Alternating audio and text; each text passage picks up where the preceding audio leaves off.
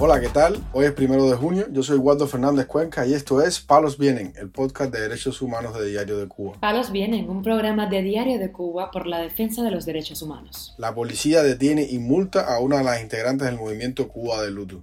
El médico cubano Fernando Vázquez anuncia que este 14 de junio marchará en solitario por la libertad de los presos políticos.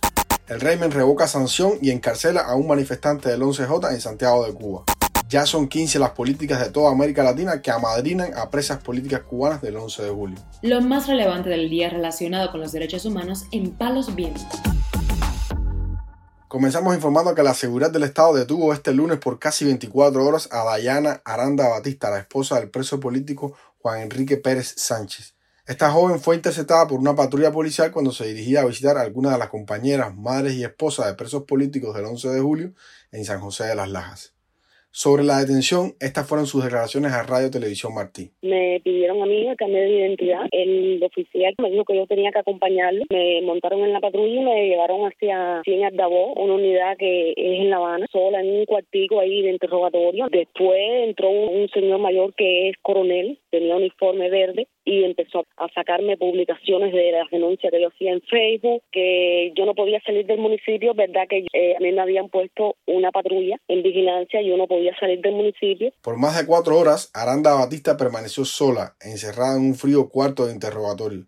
Ella añadió que yo tengo varios pullovers con la foto del esposo mío, con la bandera, y entonces yo casi siempre estoy vestida así con ese pullover. Y entonces ellos me dicen a mí que yo lo que estoy incitando al pueblo, porque es la foto de mi esposo con la bandera y abajo tiene la fecha del 11 de julio. A la una de la mañana fue que me, me soltaron a mí, me levantaron una carta de advertencia que querían que yo firmara y yo rompí la carta de advertencia porque el oficial que me la presentó yo no quería que yo la leyera. Me hicieron otra de advertencia que si vuelvo a salir a las calles o vuelvo a hacer alguna directa en las redes, voy a ir presa. Y entonces me multaron de 8 mil pesos. Pasadas las 12 de la noche, los oficiales del Ministerio del Interior dieron la orden de poner en libertad a esta joven.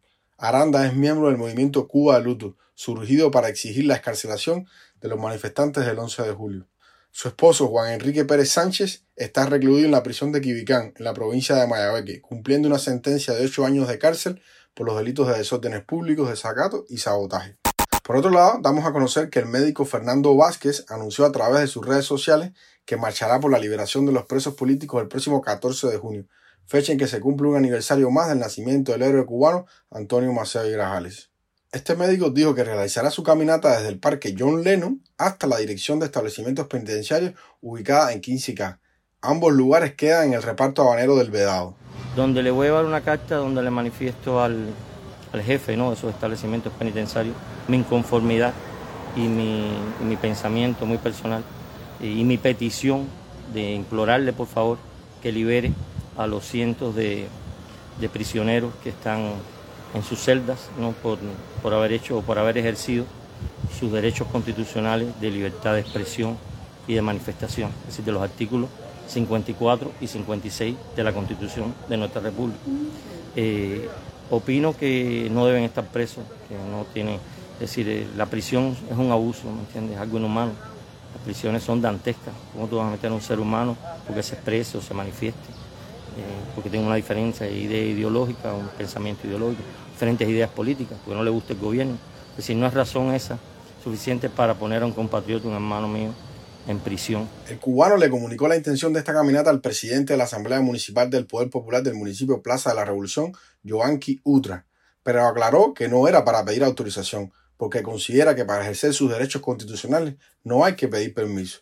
Este médico detalló cómo piensa realizar la marcha. Ahora, ¿cómo, ¿qué voy a hacer yo a las 11 de la mañana del día 14 de junio? Voy a estar ahí en el Parque John Lennon, voy a ir caminando por la acera, así que no hay interrupción de tránsito, voy a ir caminando por la acera y eh, me voy a detener respetando las leyes del tránsito, respetando la tranquilidad ciudadana, respetando el orden público, respetando las leyes del tránsito. En, el semáforo me voy a parar, voy a seguir cuando el semáforo me dé la luz verde. Es decir, no, callado, ah, callado, no voy a estar emitiendo ninguna consigna ni nada de eso, callado, no voy a llevar ninguna consigna en pullover, en nada. La consigna mía está en mi corazón y en mi conciencia. Y además de eso no voy a aportar ningún cartel que diga nada. Consciente de la naturaleza represiva del régimen que oprime al pueblo cubano, el médico lanzó un mensaje a los gobernantes a los que avisó de que esa política de vivir con miedo ya pasó y señaló. Tú puedes por un tiempo tener a la gente atemorizada, reprimida, amenazada, de carta advertencia y la cárcel, pero ya eso ya no son tiempos de eso. Los tiempos históricos son otros y nuestro país es otro, nuestra juventud es otra. Ya no, nuestra ya desea vivir con libertades públicas. Nuestro pueblo necesita libertades públicas. Son 63 años de, apretadera y, de contra ahora no hay alimentos, no hay medicina, no hay nada. Entonces es, hora de que por lo menos que la gente cuando sale a las manifestaciones lo que ahorita es libertad. Libertad que quiere decir todo ese conjunto de cosas y esa sensación subjetiva, espiritual del hombre de sentirse libre. Palos vienen de Diario de Cuba, estar atento a esta iniciativa y lo que pueda suceder con el médico cubano Fernando Vázquez. palos vienen. También informamos que el Tribunal Provincial de Santiago de Cuba revocó la sanción de cuatro años de trabajo correccional sin internamiento al manifestante del 11 de julio Ángel Bismauri Herrera Londres por incumplir lo establecido una vez que el reo se encuentra en esa condición legal.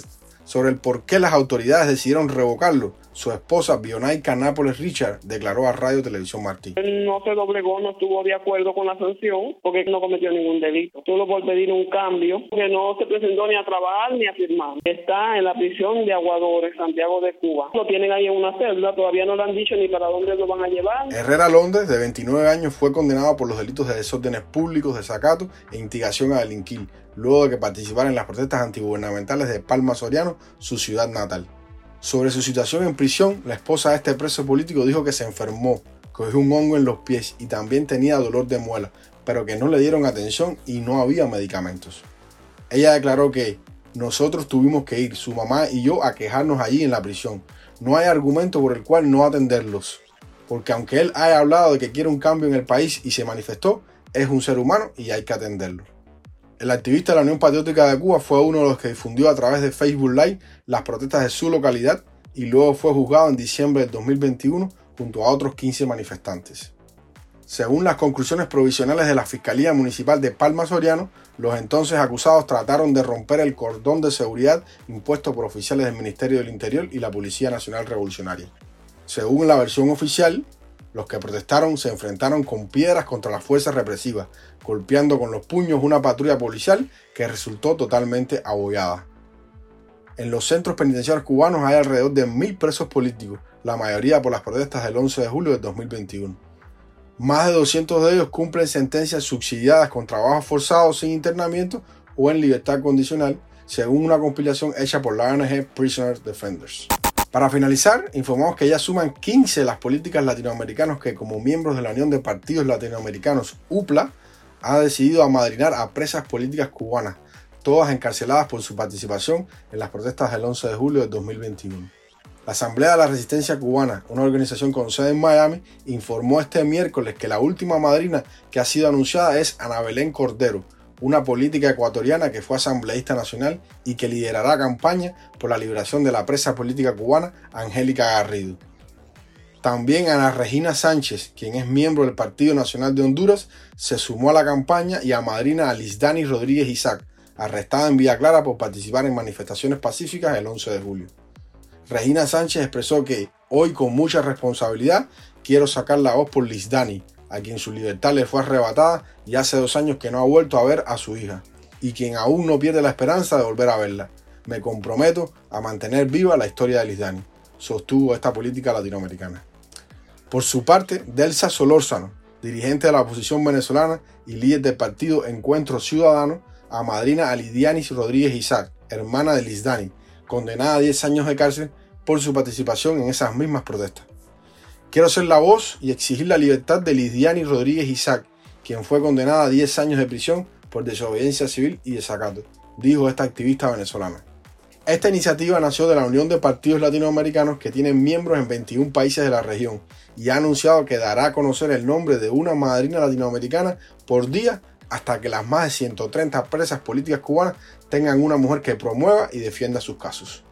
El presidente de la UPLA, Julián Oviglio, ha manifestado sentir orgullo por las mujeres de su organización que se han unido al madrinazgo, a pesar de que muchas de ellas también sufren dictaduras en sus países, como es el caso de Elsa Solórzano en Venezuela. La mayor parte de las mujeres que cumplen prisión política en Cuba fueron arrestadas cuando participaban en manifestaciones pacíficas para pedir libertad y el fin del comunismo en la isla.